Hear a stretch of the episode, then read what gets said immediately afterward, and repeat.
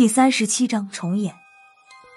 孙胖子回头看了左右一眼，确定我是在说他之后，孙胖子向赵明明一瞪眼：“就是我砍的，怎么的吧？”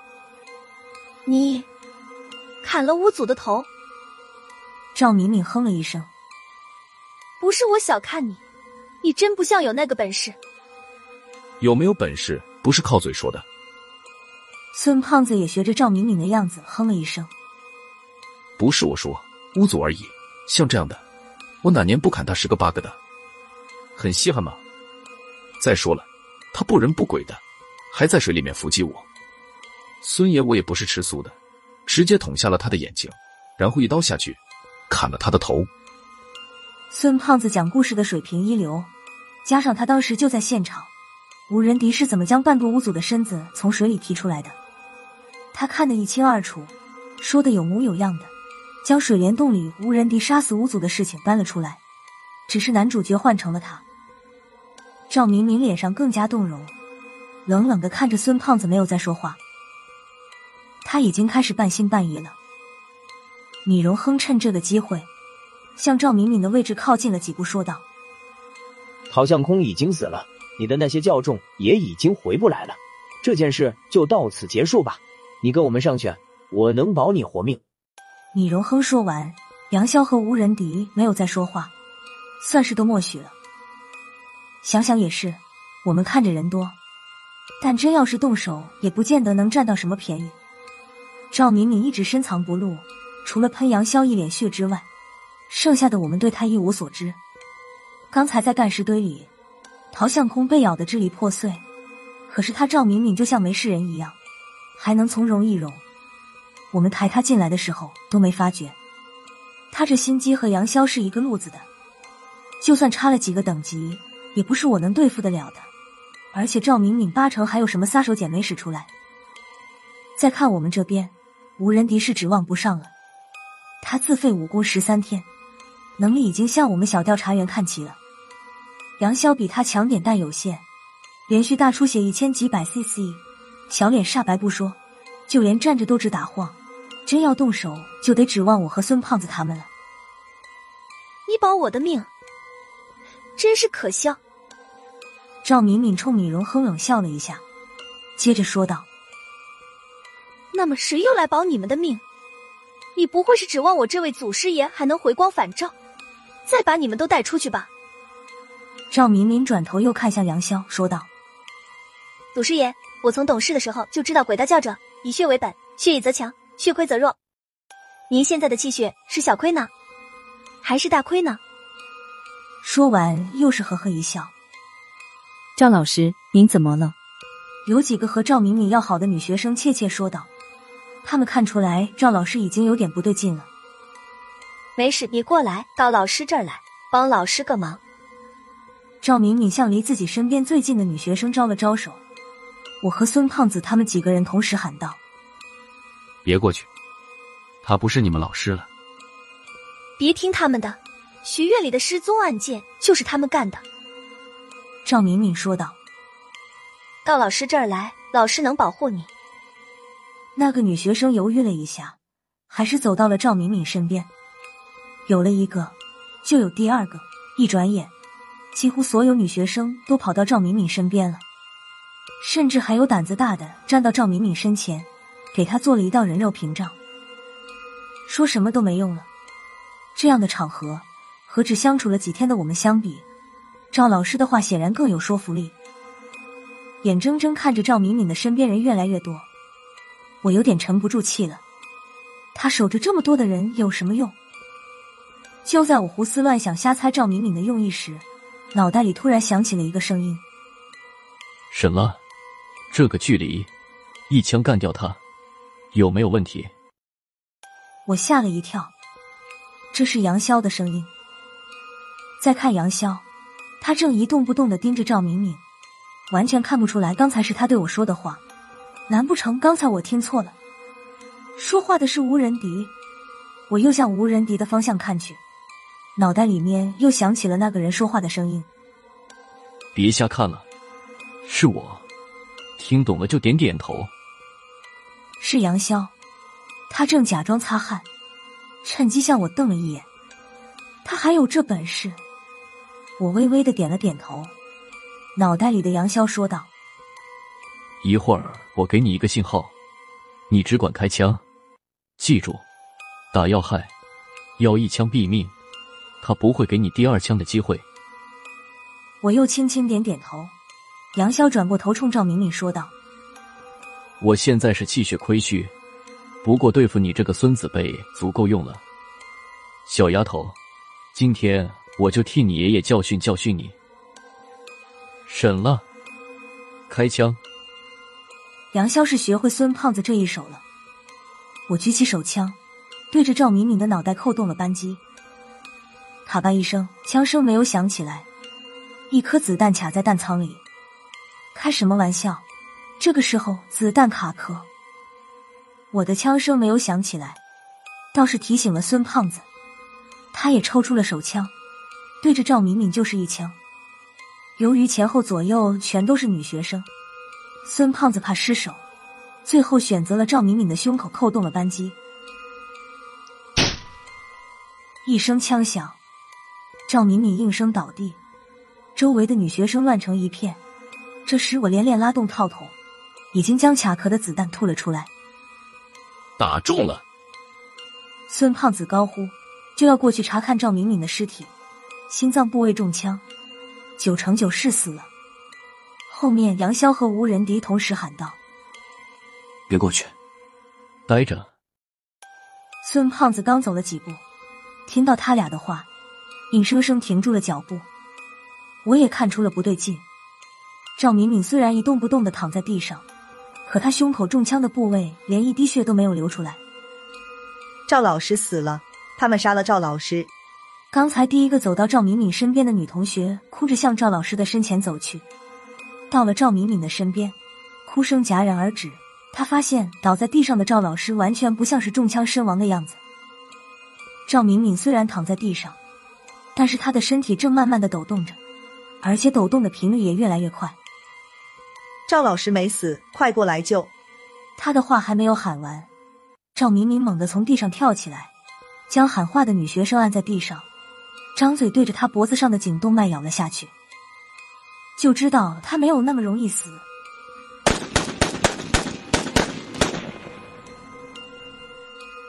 我和孙胖子一起向赵敏敏开了十多枪，中枪的赵敏敏只是被子弹的冲击力打得顿了几顿，之后继续咬着那个女学生的脖子，一口一口的吞咽着女学生伤口处冒出来的鲜血。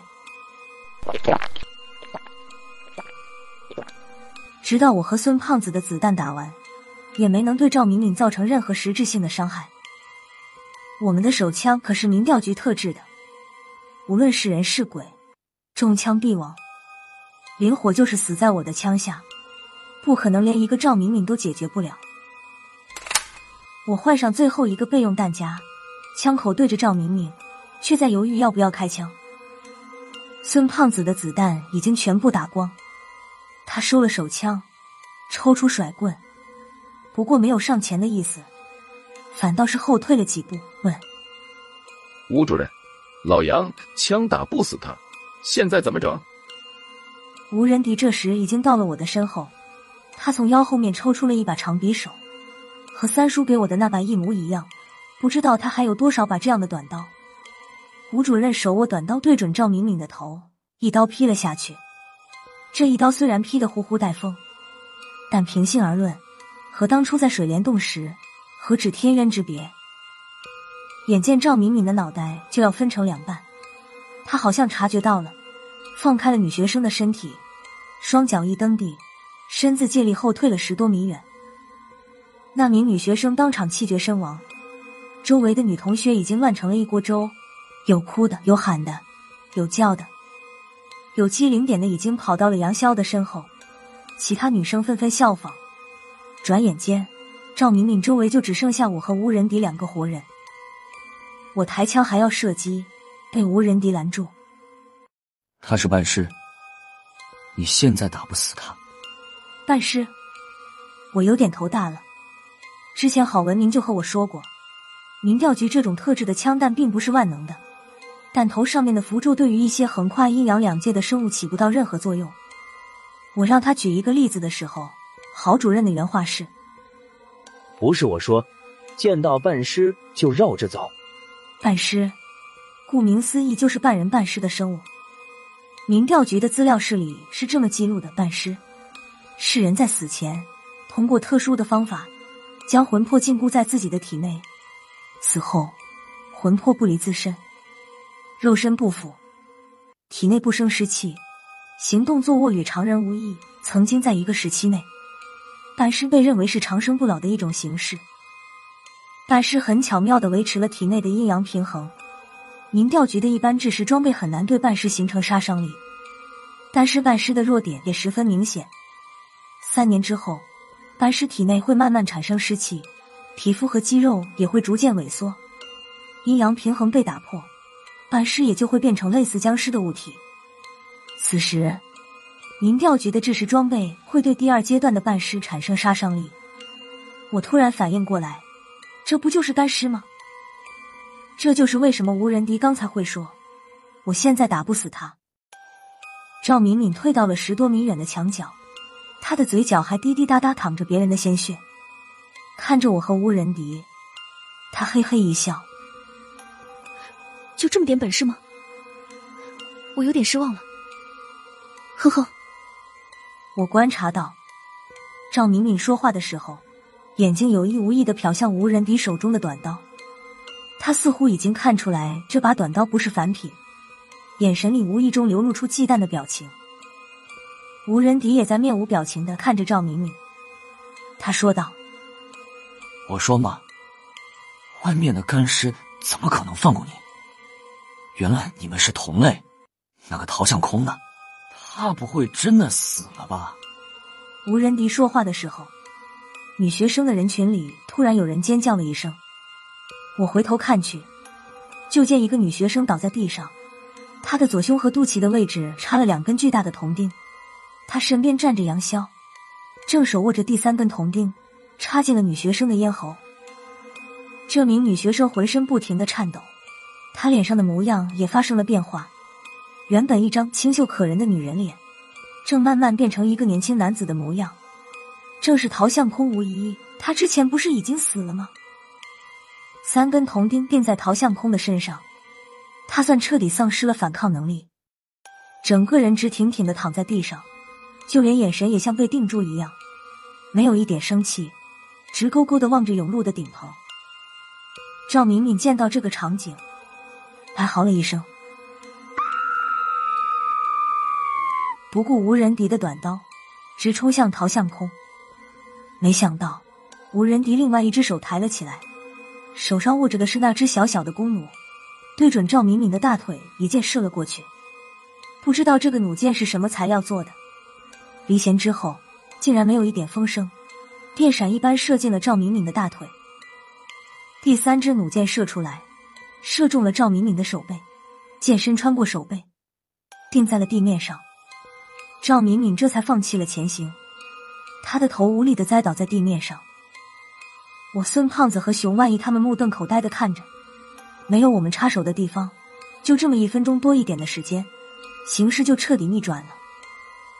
你们俩想的不错，胆子也够大，可惜了，对手找错了。杨潇说话的语气就像是一位老师在教育他那两个顽劣的学生。今天的事情，当年你们的祖父辈就曾经干过，想不到过了一百多年，事情重演了，只不过结局都一样。赵敏敏和陶相控躺在地上，就像没听见一样，一语不发。杨潇看着他们俩，轻轻叹了口气，说道：“除了你们，鬼道教还有活人吗？”没有了。陶相空的眼神多了一点生气，他又说道：“从今天起，鬼道教就算彻底散教了，我们死撑了这么多年，也算是对得起你了。”杨潇还想说什么，被吴仁迪拦住了。吴主任对赵敏敏和陶相空说道：“把整件事原原本本再说一遍。”陶相空和赵敏敏没理吴仁迪，一副情愿等死的表情。他俩的态度，吴仁迪并没有感到意外。吴主任又说道：“如果说的我满意了，我会考虑留下你们当中的一个人。”我说：“陶相空先一步，抢在了赵敏敏的前面。之前我说的大部分都是真的，一直到我父亲他们从云南回来，带回了所谓的不老仙方。我和敏敏因为是刚成的亲，我父亲特准我们有了子嗣之后再开始修炼不老仙方，因此我和敏敏才逃过了一劫。”陶向空的脸色死灰死灰的，眼神有点空洞，好像是在回忆当时的场面。他接着说道：“修炼了不死仙方之后，他们变成了现在这个样子，而且还开始疯狂的嗜血，有的时候相互攻击，将实力更弱的咬死，啃食其血肉。我无奈之下，只能抓几个活人供养教众。不过只要有血食供养，他们就会恢复一段时间神智。我当时还怀疑他们是练错了不老仙方。”走火入魔了。为此，我和赵敏敏特地按照我父亲当年得到的地址去了趟云南，费了一番周章之后，终于找到了这一切的始作俑者林火。林火好像猜到了我们会去找他一样，他把我和赵敏敏带到了死人潭瀑布里面的山洞。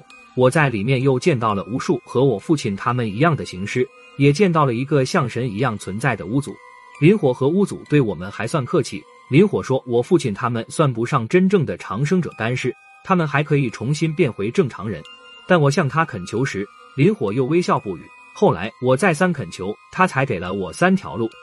陶相空说的有点急了，他喘了几口粗气，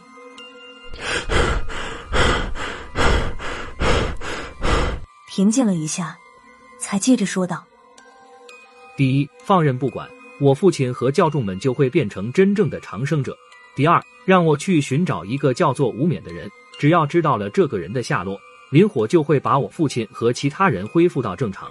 第三，说到这儿，陶相空顿了一下，看了杨潇一眼，犹豫了几秒钟后，继续说道：“第三，带祖师爷回去，他也会让我父亲他们恢复正常。我们当时就说不知道祖师爷的行踪，就算知道，也远不是祖师爷的对手。没想到林火就像早有准备似的。”给了我们一小瓶巫祖的血浆，说只要祖师爷沾上巫祖的血，就会失去神智，任由我们摆布。之后不再理会我们的哀求，将我和赵敏敏赶出了祭坛。出了祭坛时，我们俩万念俱灰。先不说那个姓吴的我们能不能找到，就连祖师爷也离教百年，凭我们的本事也不可能找得到。我和赵敏敏当时就死心了，但是这些教众和血亲又不能不管，我们只能先回来，走一步算一步了。为了方便照料这些不人不鬼的教众，我和赵敏敏一直守在这附近。由于我们俩修炼鬼道教，衰老的要比正常人缓慢，怕生意外之劫，我和赵敏敏每过一段时间就要变换身份和容貌，继续守在这里。